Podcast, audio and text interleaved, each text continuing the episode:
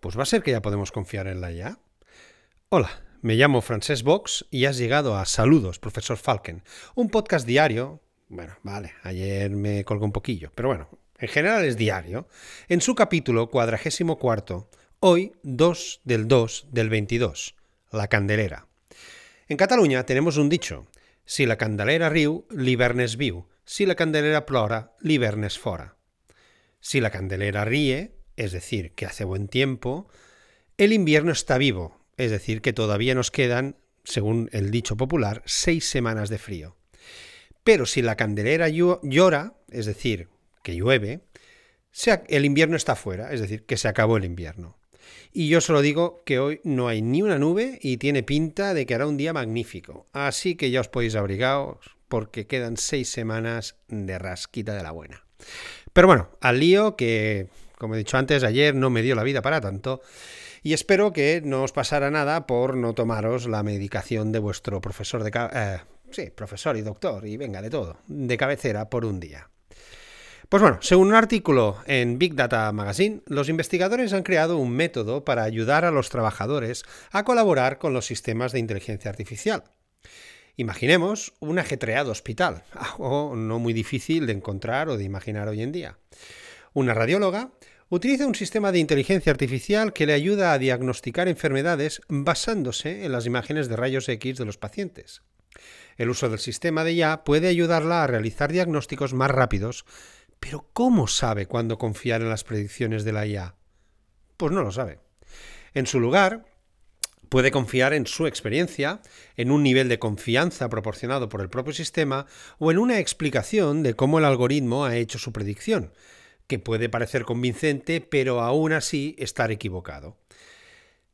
Para ayudar a las personas a entender mejor cuándo confiar en un compañero de equipo, y estoy haciendo comillas con los dedos, de la IA, los investigadores del MIT crearon una técnica que guía a los humanos para desarrollar una comprensión más precisa de las situaciones en las que una máquina hace predicciones correctas y aquella aquellas situaciones en las que hace predicciones incorrectas. Al mostrar a las personas cómo la IA complementa sus capacidades, la técnica de entrenamiento podría ayudar a los humanos a tomar mejores decisiones o a llegar a conclusiones más rápidamente cuando trabajen con agentes de IA.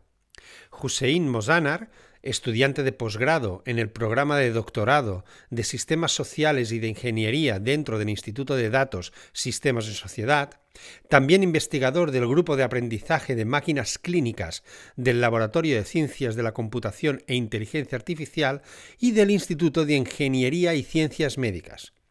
Vamos, que no creo que vea mucho Netflix o YouTube.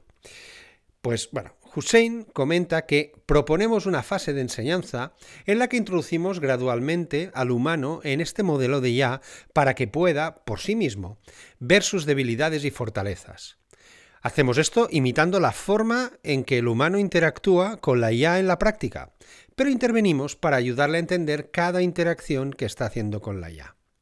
Mozanar escribió el artículo junto con Arvin... Ay, Dios mío, estos apellidos. Arvin Satyanarayan, podría llamarse José García, profesor adjunto de informática que dirige el grupo de visualización del CESAIL, y el autor principal, David Sontag, profesor asociado de Ingeniería Eléctrica e Informática del MIT y líder del grupo de aprendizaje de máquinas clínicas.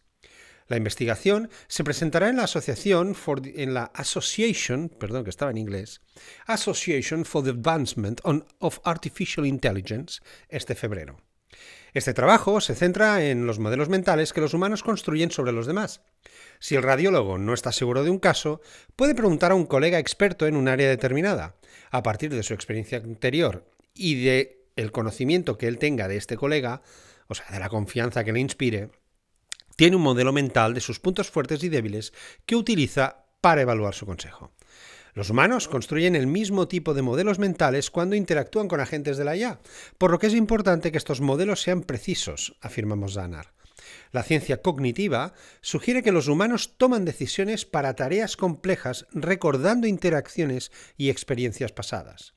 Por eso, los investigadores diseñaron un proceso de incorporación que proporciona ejemplos representativos del trabajo conjunto del ser humano y la IA que sirven como puntos de referencia a los que el ser humano puede recurrir en el futuro.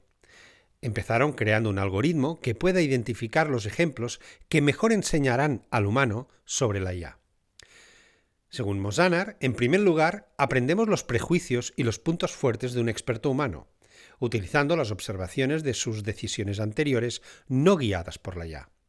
Combinamos nuestro conocimiento sobre el ser humano con lo que sabemos sobre la IA para ver en qué casos será útil que el ser humano se apoye en la IA. Entonces obtenemos los casos en los que sabemos que el humano debe confiar en la IA y los casos similares en los que el humano no debe confiar en la IA. Es decir, ejemplos de todas las situaciones. Los investigadores probaron su técnica en una tarea de respuesta a preguntas basada en pasajes. El usuario recibe un pasaje escrito y una pregunta cuya respuesta está contenida en el pasaje. Vamos, lo típico cuando haces exámenes de idiomas, que te explican una historia y luego te hacen una pregunta sobre la historia. A continuación, el usuario tiene que responder a la pregunta o puede pulsar un botón para dejar que la IA responda. Sin embargo, el usuario no puede ver la respuesta de la IA por adelantado, lo que le obliga a confiar en su modelo mental de la IA. El proceso que han desarrollado comienza mostrando estos ejemplos al usuario que intenta hacer una predicción con la ayuda del sistema de IA. El humano puede acertar o equivocarse, y la IA puede acertar o equivocarse, pero en cualquier caso tras resolver el ejemplo, el usuario ve la respuesta correcta y una explicación de por qué la IA eligió su predicción. Para ayudar al usuario a generalizar a partir del ejemplo, se muestran también dos ejemplos contrastados que explican por qué la IA acertó o se equivocó. No sé tú, pero a mí tampoco es que este método me genere mucha confianza. ¿Y a ti? Y hasta aquí la IA píldora del día. Pero antes de despedirme, déjame que te hable de mi nuevo podcast, el Inbox de Webicaster, del cual ayer publiqué el primer episodio. En él entrevisto a los podcasters miembros de la comunidad de webicaster.com, creada por Robert Menetry, donde comentamos podcasters con invitados y patrocinadores.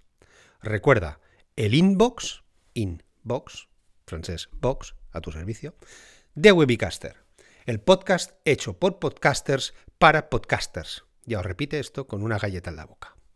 Te dejo el link en las notas del programa. Ahora sí, hasta mañana y acordaos de ser felices hoy, ni que sea por un ratito.